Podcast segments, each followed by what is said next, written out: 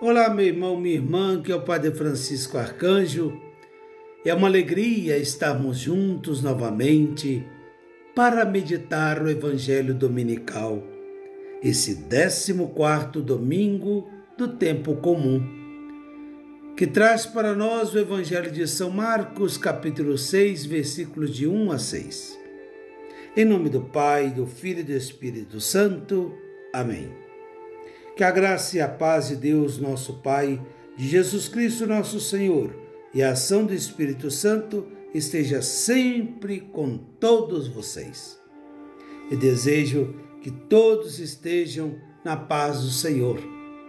Meditemos, pois, a palavra do Senhor, o Evangelho deste dia. O Senhor esteja convosco, Ele está no meio de nós. Proclamação do Evangelho de nosso Senhor Jesus Cristo, segundo São Marcos. Glória a vós, Senhor. Naquele tempo, Jesus foi para a sua própria terra. Os seus discípulos o acompanhavam. No sábado, ele começou a ensinar na sinagoga e muitos dos que ouviam se admiravam. De onde lhe vem tudo isso? Diziam que sabedoria é esta que lhe foi dada?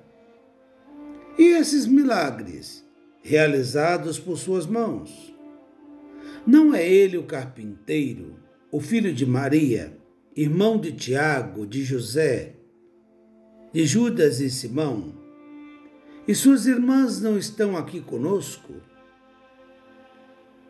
E ele se tornou para eles uma pedra de tropeço Jesus então disse-lhes: Um profeta só não é valorizado na sua própria terra, entre os parentes e na própria casa.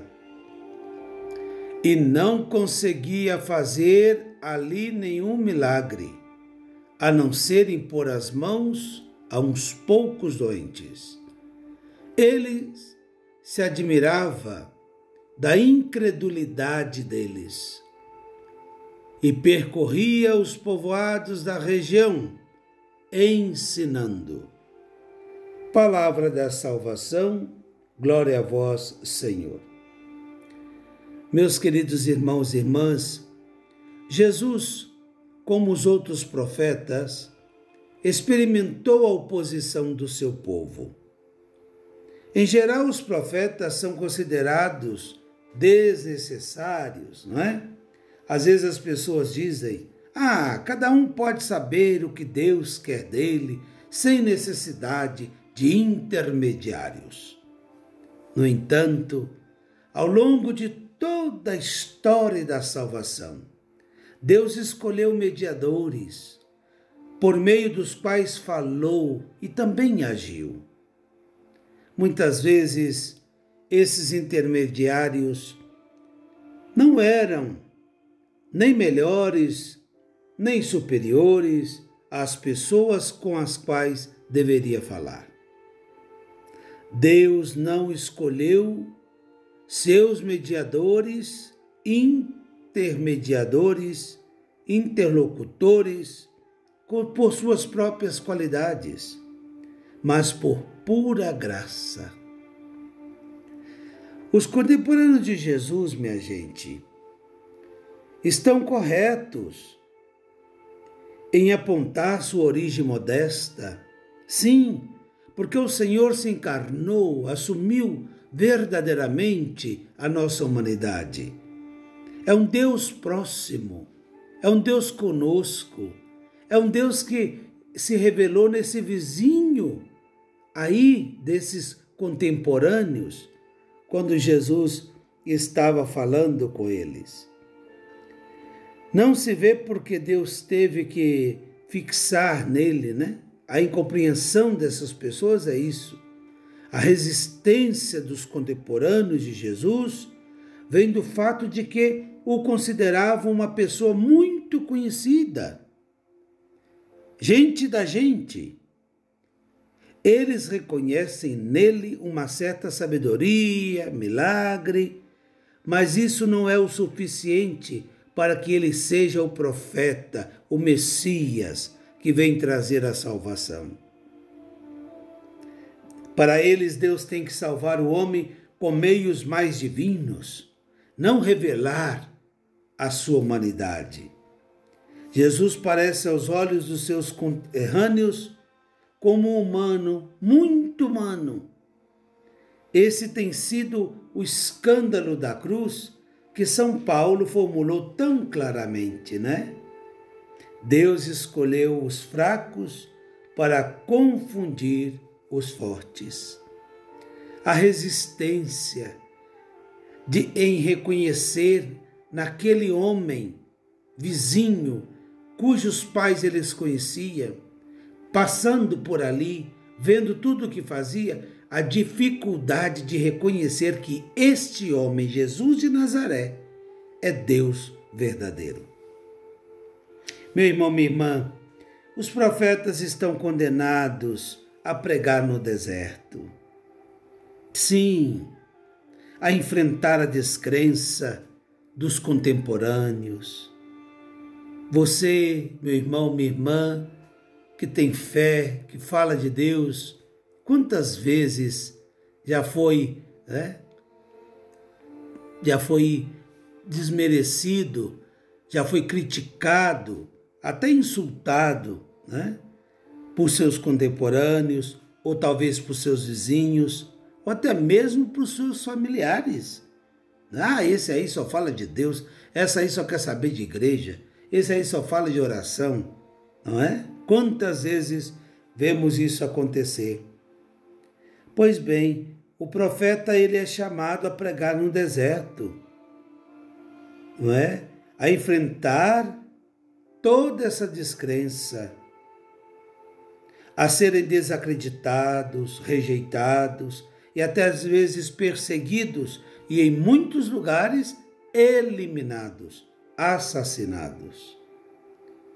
Mas para um profeta, o sucesso não importa.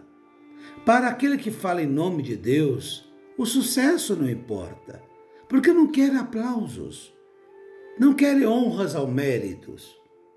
O importante é que a palavra de Deus ressoe sobre o mundo, que chegue aos corações. Isso é importante na vida do profeta. Por isso, existem os profetas, né? existem pessoas que tornam Deus presente no mundo, sobretudo no mundo que insiste em recusar a Deus. O sucesso da palavra, meus irmãos, não depende do profeta. Às vezes vemos pessoas, não é? Cabisbaixas, às vezes com, até com vontade de abandonar sua missão, porque acha que o sucesso depende dele. Não. O sucesso da palavra não depende do profeta mas do fato de ser a palavra de Deus, ou seja, uma força salvadora para aquele que crê. A palavra faz o que ela anuncia.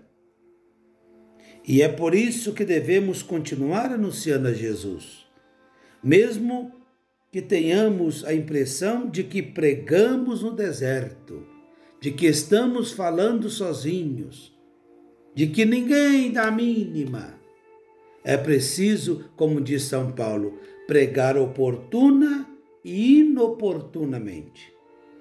A palavra encontrará seu caminho no coração dos homens. Há que continuar sempre esta missão.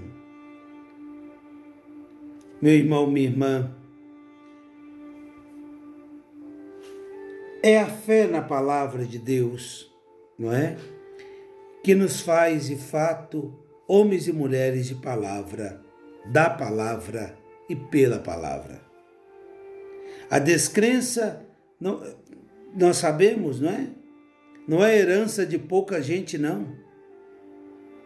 Nem a fé. A fé e descrença coexistem no coração de todos e de cada um de nós também. Só ouvir a palavra e aderir a Deus é capaz de transformar o nosso coração, de nos tornar menos incrédulos. Sim, nós temos dentro de nós a fé e a descrença. E à medida que nós abraçamos a fé em Deus e adesão a Ele, é que nós vamos deixando cada dia mais de ser homens e mulheres descrentes. Toda a igreja, todos os cristãos são chamados a ser profetas. Recebemos essa missão no nosso batismo, através das nossas palavras, mas, sobretudo, das nossas obras, da nossa forma de viver. Devem ser, então, como um sacramento que torna Deus presente no nosso mundo. Não há dúvida de que são as obras de misericórdia, ou seja, quando praticamos a misericórdia, que melhor vamos falar de Deus e o tornar presente.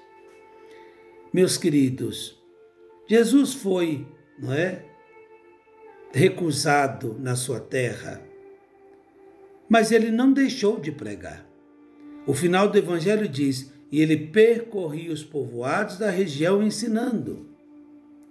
Às vezes nós queremos parar na missão porque aonde nós fomos não fomos bem-sucedidos.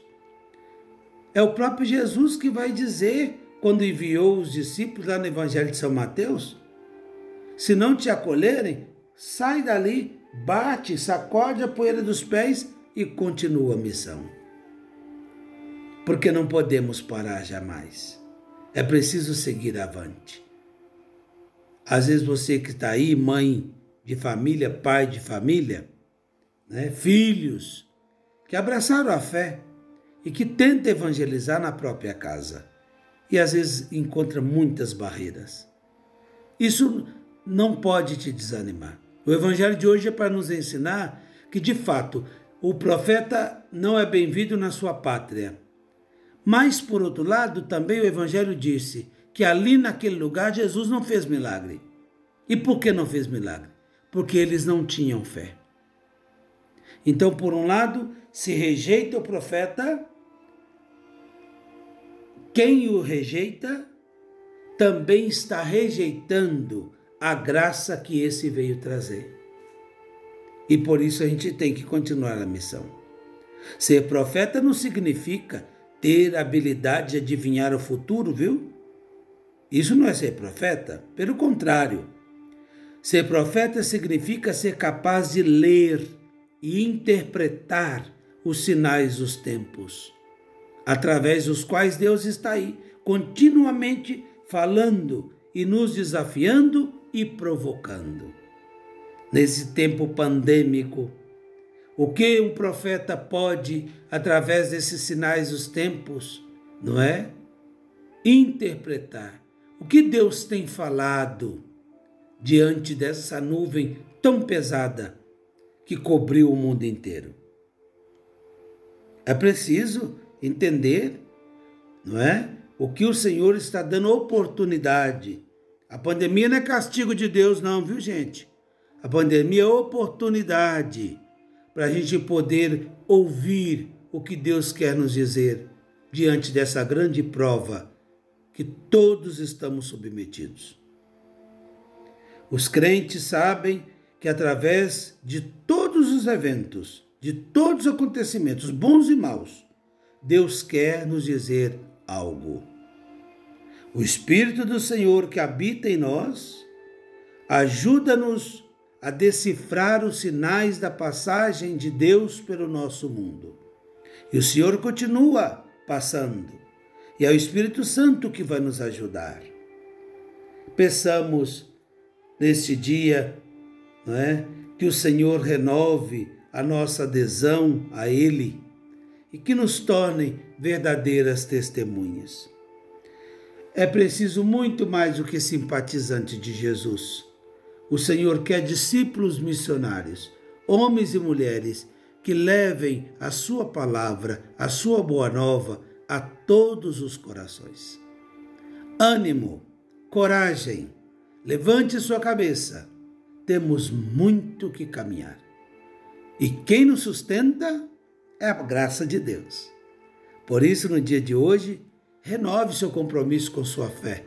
Você que talvez está ouvindo esse áudio está um pouco adormecido na sua fé, esmurecido ou tentando abandonar a sua missão, hoje é palavra de Deus para você. Continue a sua missão.